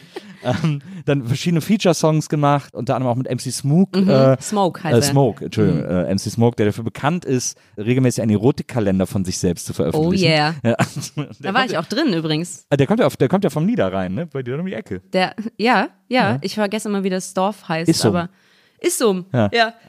ja. der wohnt auch in Essen tatsächlich. Ach, der wohnt in Essen? Ja, Ah, wir treffen uns manchmal zum Essen in Essen. Und du warst mit in seinem Erotikkalender. Genau, ich war mit in seinem Erotikkalender. Ja. Das haben wir bei dem Dreh von Zucchini und Aubergine, das ist so unser Feature, Mhm. haben wir direkt dann da das Bild noch gemacht für den Erotikkalender. Ist auf jeden Fall, ey, ist ein Power-Move auf jeden Fall, einen Also Erotikkalender absolut, zu es ist ein, ein sogenannter USP, den er da Ja, hat. das kann man nicht der anders sagen. einzige deutsche Rapper mit Erotikkalender. Erschienen ist äh, dein Album mit Lisa zusammen. Ja. Ähm, ihr habt ein Album gemacht namens Ja. Ja. Und da muss man wirklich sagen, abgesehen davon, dass es ein brillantes Album ist, Dankeschön. Ähm, muss man ja sagen, dass das, was du uns gerade eben über dein erstes Album erzählt hast, nämlich so, oh ja, das war mir inhaltlich, habe ich einfach irgendwie nur Mhm. äh, gerappt, was mir gerade eingefallen ist oder so. Da sind wir jetzt auf der komplett anderen Seite Mhm. dieses Spektrums angekommen, nämlich irgendwie so ein Aufräumalbum, äh, wo ihr äh, irgendwie die ganze Zeit, wo eigentlich jeder Song eine Ansage ist im Grunde genommen. Kam das daher, weil du zu viel getwittert hast oder zu viel auf Twitter abgehangen hast? Ähm, beziehungsweise war das jetzt wirklich so, hat es so in dir gebrannt, dass du gesagt hast, ich will jetzt irgendwie mal, ich muss jetzt einfach mal, das ist doch alles scheiße, was ihr da macht. Nee, also ich, wir haben das Album, da haben wir auch schon öfter drüber geredet, weil wir öfter mal gefragt wurden, so was wir damit bezwecken wollen Ja. mit diesem Album, mit diesen Ansagen, wie du äh, so schön sagst. Und es war nie der Plan, irgendwie ein politisches Album zu machen oder ein Album, wo wir irgendwelche Leute hinstellen oder Sachen kritisieren, sondern es hat sich einfach so entwickelt, weil wenn du in einer Position bist wie wir, nämlich als Frau irgendwie im Deutschrap und über Sachen Lieder schreibst, die dich irgendwie persönlich betreffen, werden das automatisch politische Ansagen oder halt Ansagen, die andere Leute betreffen oder kritisieren. Ja. Weiß nicht, die Lieder haben sich dann so angesammelt und dann war irgendwie jedes davon plötzlich hatte irgendwie so eine Message, die man jetzt eben auch politisch auslegen kann, aber das war nicht der das war nicht der Plan. Ihr habt euch einfach zusammengesetzt und über Sachen aufgeregt und dann einfach einen Text dazu geschrieben. Ja, genau so ungefähr. Manche von den Texten waren auch schon Skizzen, die irgendwie eine von uns rumliegen hatte und dann ist die andere mit draufgesprungen. Es war auch gar nicht der Plan, dass wir das Album machen. So, wir haben einfach angefangen, irgendwie ein Lied zusammen zu machen und dann noch ein Lied und dann noch ein Lied und dann haben wir gesagt, ey, lass uns doch zu jedem Lied noch ein Musikvideo machen und lass uns doch noch die Mockumentary dazu drehen. Das wird sicher gar keine Arbeit. Und dann irgendwie kam dann dieses Riesenprojekt dabei raus. Ihr habt irgendwie zwei Jahre äh, daran gearbeitet, also auch diese Mockumentary hat ja Lisa dann äh, directed. Mhm. Und das war wohl auch, weil das ja quasi, das war ja ein Zuschussgeschäft. Also das hat euch ja keiner finanziert oder so, sondern ihr habt da wirklich Ja. einfach Herzblut reingesteckt und Genau, Zeit und so. genau. Also Lisa hat die Aufnahmeleitung gemacht. Directed hat das Yannick Brenner, Okay. auch ein Freund von uns, der auch ganz viele von den Musikvideos gemacht hat. Das war alles komplett mit Freunden gemacht. Also Lisa arbeitet ja in, bei den Cologne Custom Studios, Ja. die halt Medienproduktion machen und dann haben wir die Jungs einfach als Kameramänner engagiert und als Lichtmenschen. Ich habe mit einem Freund zusammen die Drehbücher geschrieben, Ja. Yannick auch ein Freund von uns. Wir haben diese Initiative Musikförderung bekommen. Mhm. Das hat mega geholfen, dass wir die Leute wenigstens ein bisschen kompensieren können, Ja. weil wir natürlich auch nicht so Ist einem ja auch super unangenehm, immer zu fragen und so. so, ja, kannst du und, das äh, sagen für einen Huni? Ja, ähm, alle mega aus eigenem Antrieb raus dieses komplette Projekt gestemmt. Ja. Ja, war auf jeden Fall, war, puh, war, eine, war eine Arbeit. Aber das ist ja, aber das, äh, gerade dieses, gerade diese, diese Mockumentary, ähm, die ihr dazu gemacht habt, die so ein bisschen so diesen Office-Style eben hat Mhm. irgendwie, die hat aber ja, glaube ich, in der Außenwahrnehmung nochmal diesen Eindruck verstärkt, dass es euch wirklich darum ging, mit dem Album und mit Aha. den Songs irgendwie richtig eine Diskussion anzustoßen und den Feminismus im Rap nach vorne zu bringen und so weiter. und Ja, fort. ich Also, glaube, das hat sich dann auch als Ziel irgendwie entwickelt. So also als, verselbstständigt, ja. Genau. Also dann haben wir schon so, als wir die Songs alle fertig hatten, haben wir schon gesagt, okay, man kann da jetzt auch irgendwie einen roten Faden durchziehen und das irgendwie auf die Szene beziehen und da irgendwas tatsächlich mit äh, Intention irgendwas mit rausbringen. Und Ja. ich glaube dann, genau, das hat sich dann daraus entwickelt. Gibt es zu wenig Frauen im Deutschrap? Nö. Nö. Und gibt Punkt. es zu wenig, Es gibt- gibt es zu wenig Sichtbarkeit für Frauen im Deutschrap? Das glaube ich schon. Ja. Ich glaube, es gibt sehr, sehr viele Frauen oder Flinter insgesamt, die da sind, die Bock haben, die auch sehr talentiert sind. Dass einfach die Sichtbarkeit gerade bei so Algorithmen, YouTube, Spotify, die Leute, die dahinter stehen, diese Frauen nicht nach vorne pushen. weil die auch alle, weil es auch alles Cis-Männer sind. Genau. Und weil es ist ein bisschen so ein Teufelskreis, weil Frauenrap funktioniert nicht gut, Ja. weil es niemand kennt, weil die Ja. Leute das nicht sehen. Und weil es nicht gut funktioniert, werden die nicht nach vorne gepusht. Ah, Und, dann klar. und dann wiederholt sich das die ganze Naja. Zeit. So, ich verstehe das aus einem kapitalistischen, ähm, aus einer kapitalistischen Sichtweise verstehe ich schon, warum die das machen. Gleichzeitig finde ich es auch weak. Ja, es ist auch weird, weil es müsste ja bedeuten, dass Frauenrap gefälliger werden müsste. Und das ist ja eigentlich aber auch wieder Quatsch, weil Mhm. Ja. wenn Rap gefällig wird, ist er ja Rotz. Ja, ja, total. Ich äh, fände es auch sehr schön, wenn sich diese Szene ein bisschen öffnen würde gegenüber neuen Ja. Sachen und neuen Themen. Sich sowas zu öffnen, ist natürlich unangenehm, weißt du? Ja. So kommen da die äh, Leute, die Deutschrap hören, aus, müssen dann aus ihrer Komfortzone raus, müssen sich mit anderen Sounds beschäftigen. So, natürlich wollen die das nicht, weil es gibt ja genug Leute, die das produzieren, weiterhin, was sie hören Was sie wollen. hören wollen. So, Ja. dann haben die da halt keine Notwendigkeit für. Darum glaube ich, dass man die da so ein bisschen reinzwingen muss, weißt du? Und das funktioniert halt nur, wenn die Leute, die da die Power haben, tatsächlich was dran ändern. So, ich blame nicht die Leute, die Deutschrap hören, Ja. dass sie das hören weiterhin, Ja. weil das ist halt das, was sie bekommen, weißt du? naja.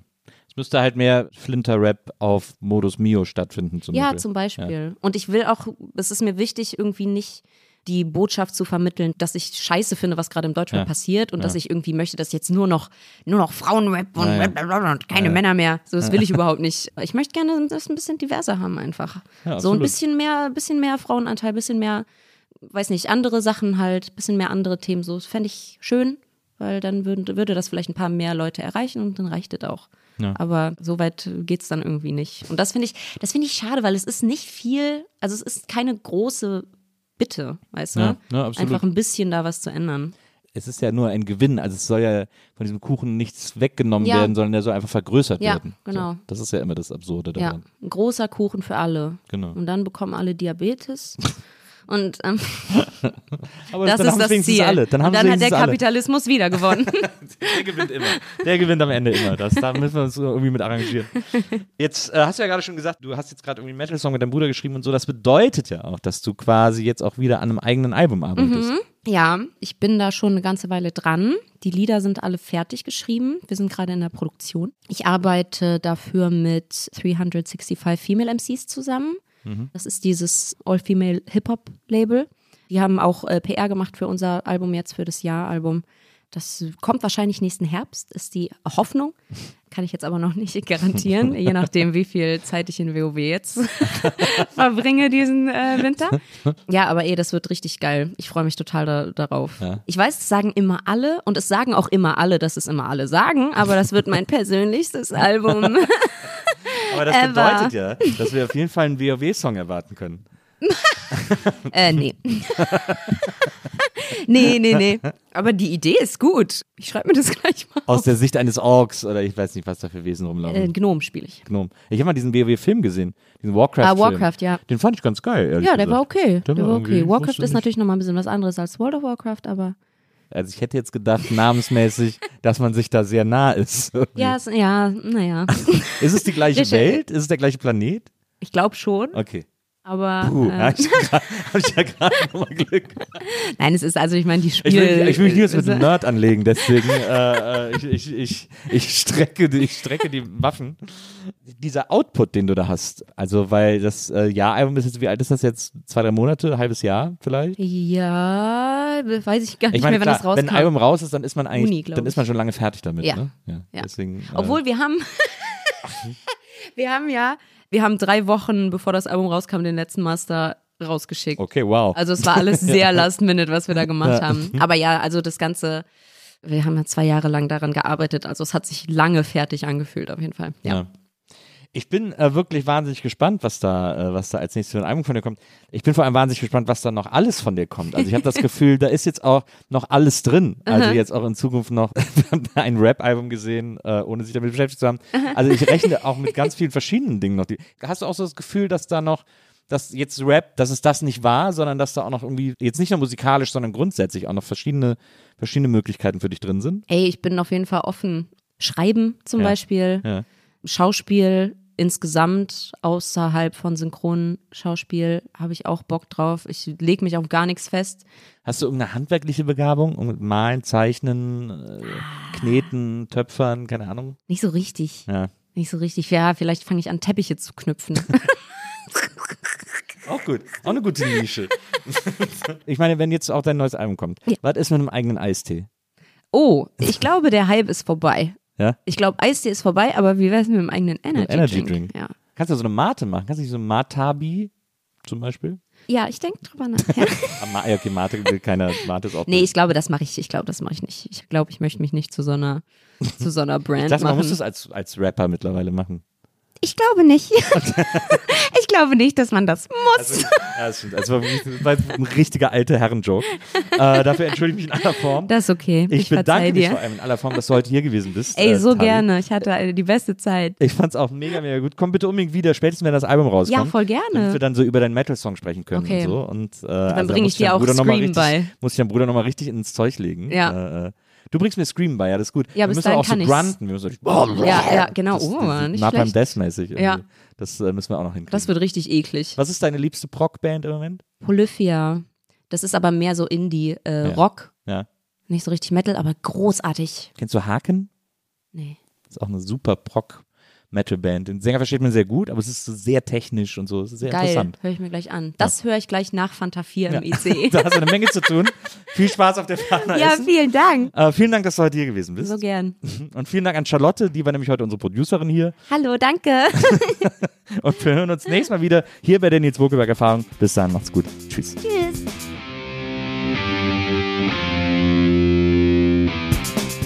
Die Nils Bokeberg Erfahrung. Von und mit Nils Bokeberg. Eine Produktion von Pool Artists. Team Wenzel Burmeier, Lisa Hertwig, Maria Lorenz Bokeberg, Frieda Morische und natürlich Nils Bokeberg.